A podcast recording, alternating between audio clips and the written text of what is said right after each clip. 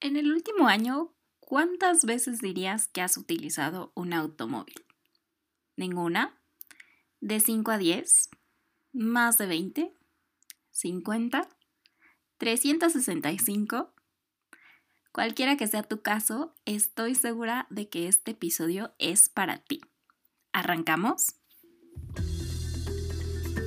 Climatízate es un podcast para compartir ideas, historias, datos y mucho más con un objetivo principal, hacer del planeta un mejor lugar para la vida.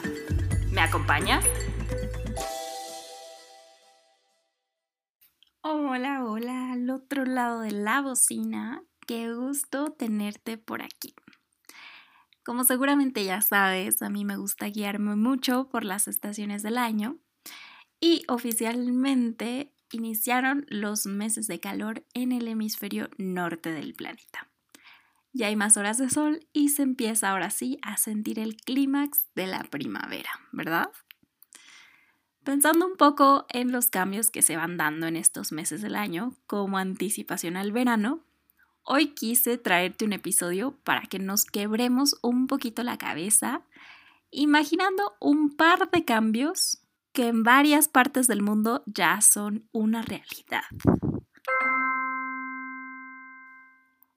Para evitar que mi cabeza divague de más, porque créeme, le encanta, hoy quiero iniciar el episodio o la parte buena de este episodio con una pequeña historia. Y esta inicia en el año de 1896, cuando un joven de 33 años llamado Henry construyó un prototipo de un cochecito de cuatro ruedas que funcionaba con un motor de cuatro caballos de fuerza. Esta creación le permitió a Henry pasar por una serie de eventos afortunados y desafortunados, pero que finalmente culminaron en 1903 con la constitución de una empresa que estoy segura que has escuchado. ¿Te imaginas cuál? Pues nada más y nada menos que Ford Motor Company, la ahora gigante multinacional compañía automovilística. Por su pequeño prototipo de cochecito y la creación de Ford, al joven de nombre Henry y obviamente de apellido Ford, se le considera el gran padre de las empresas de autos y también de muchos otros tipos porque inventó la famosa línea de ensamblaje móvil que seguramente has escuchado y que muchos libros de economía o de negocios estudian.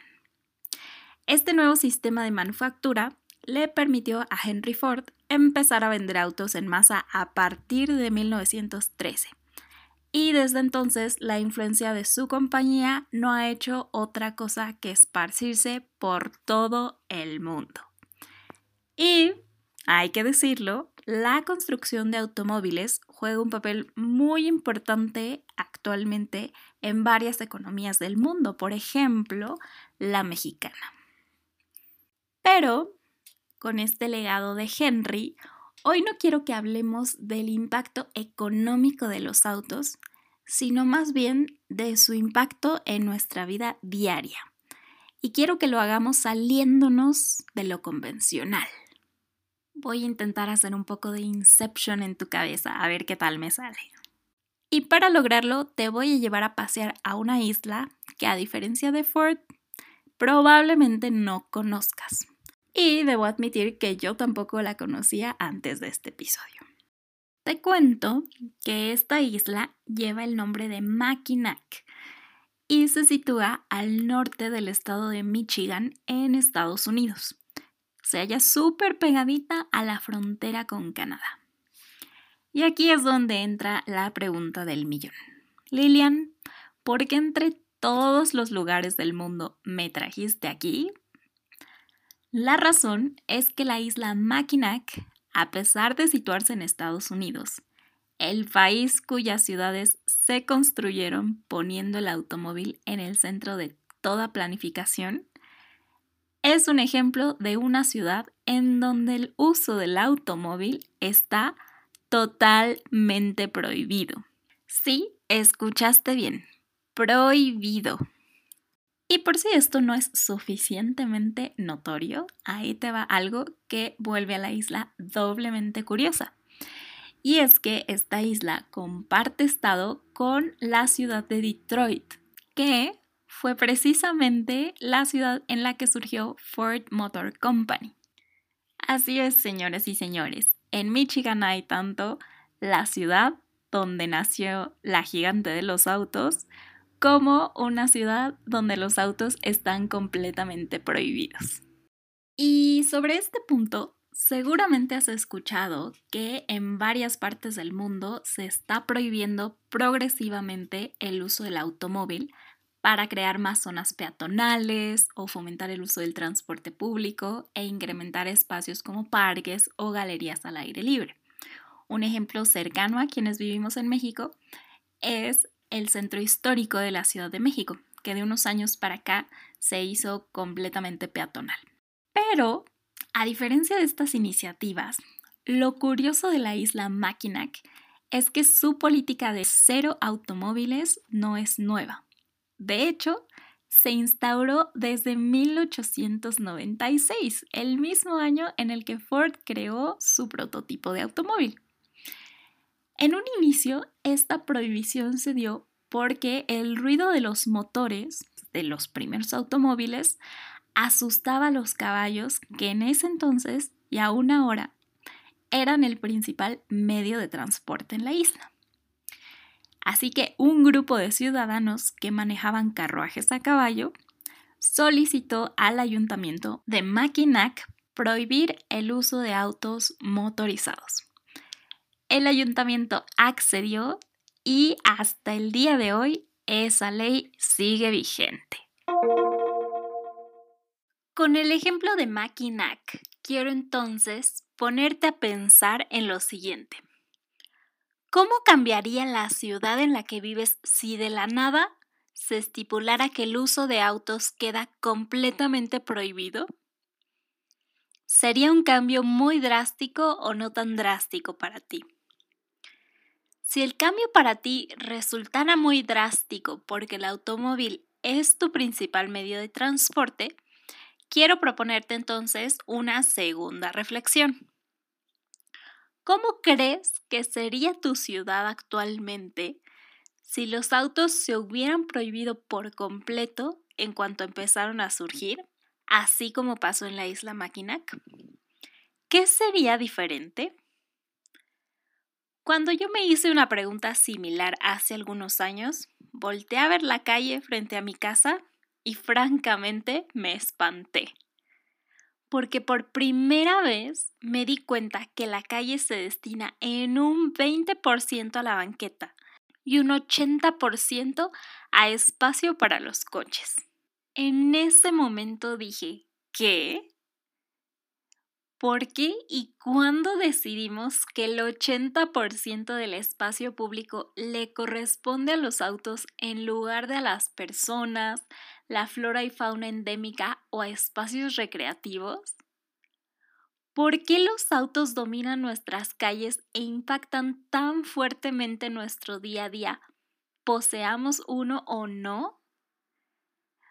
Por supuesto que todo esto difiere de ciudad en ciudad pero es una realidad que muchísimas ciudades en el mundo se diseñaron y continúan diseñándose y creciendo pensando en cómo hacer mejor infraestructura para el automóvil sin que esto necesariamente implique una mejora para los habitantes.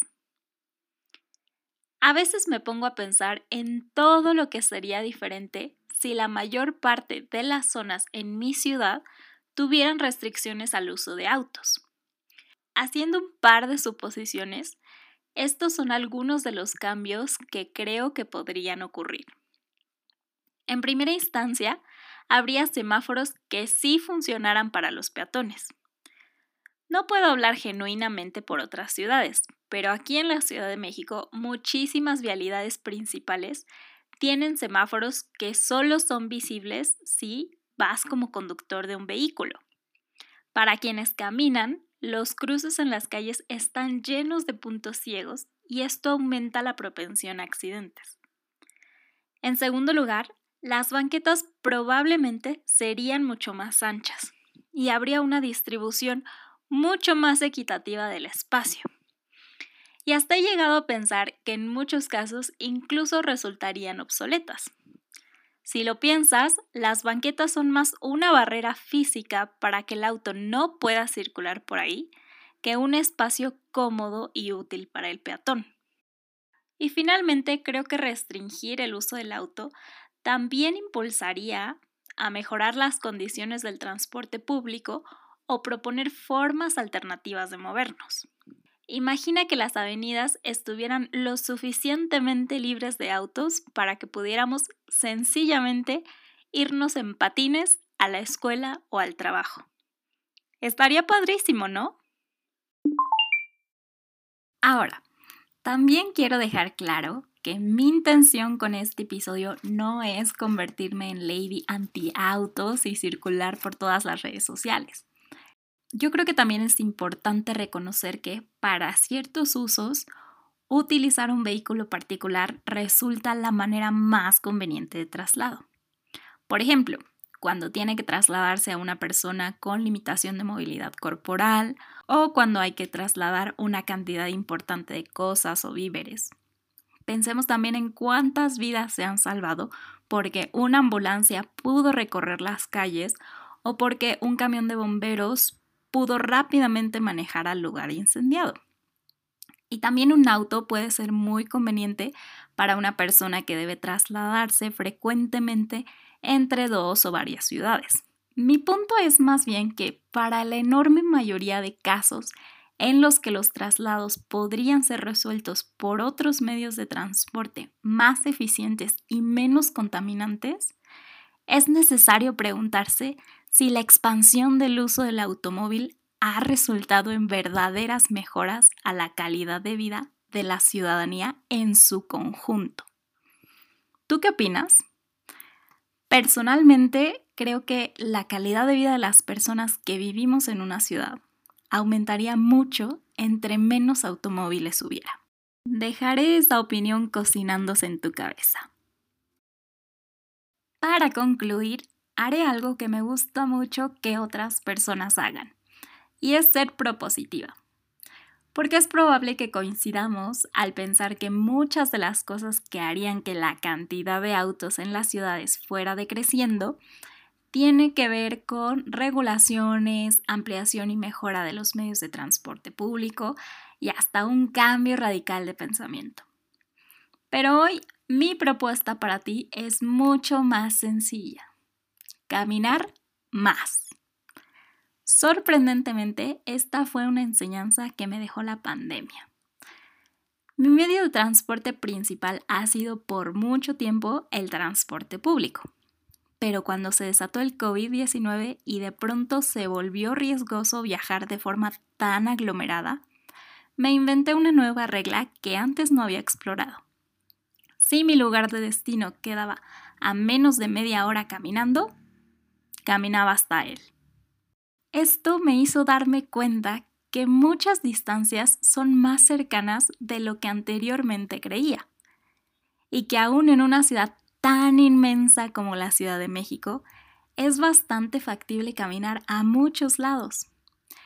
Entonces, te invito a establecer un truco similar al mío, con el tiempo de recorrido que se adapte a tus necesidades volver al medio de transporte más sencillo de todos los tiempos, nuestras propias piernas, quizá resulte la puerta de entrada para transformar la forma en la que nos movemos.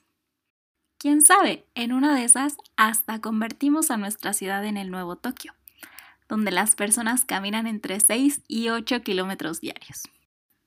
Y colorín colorado, este episodio ha terminado.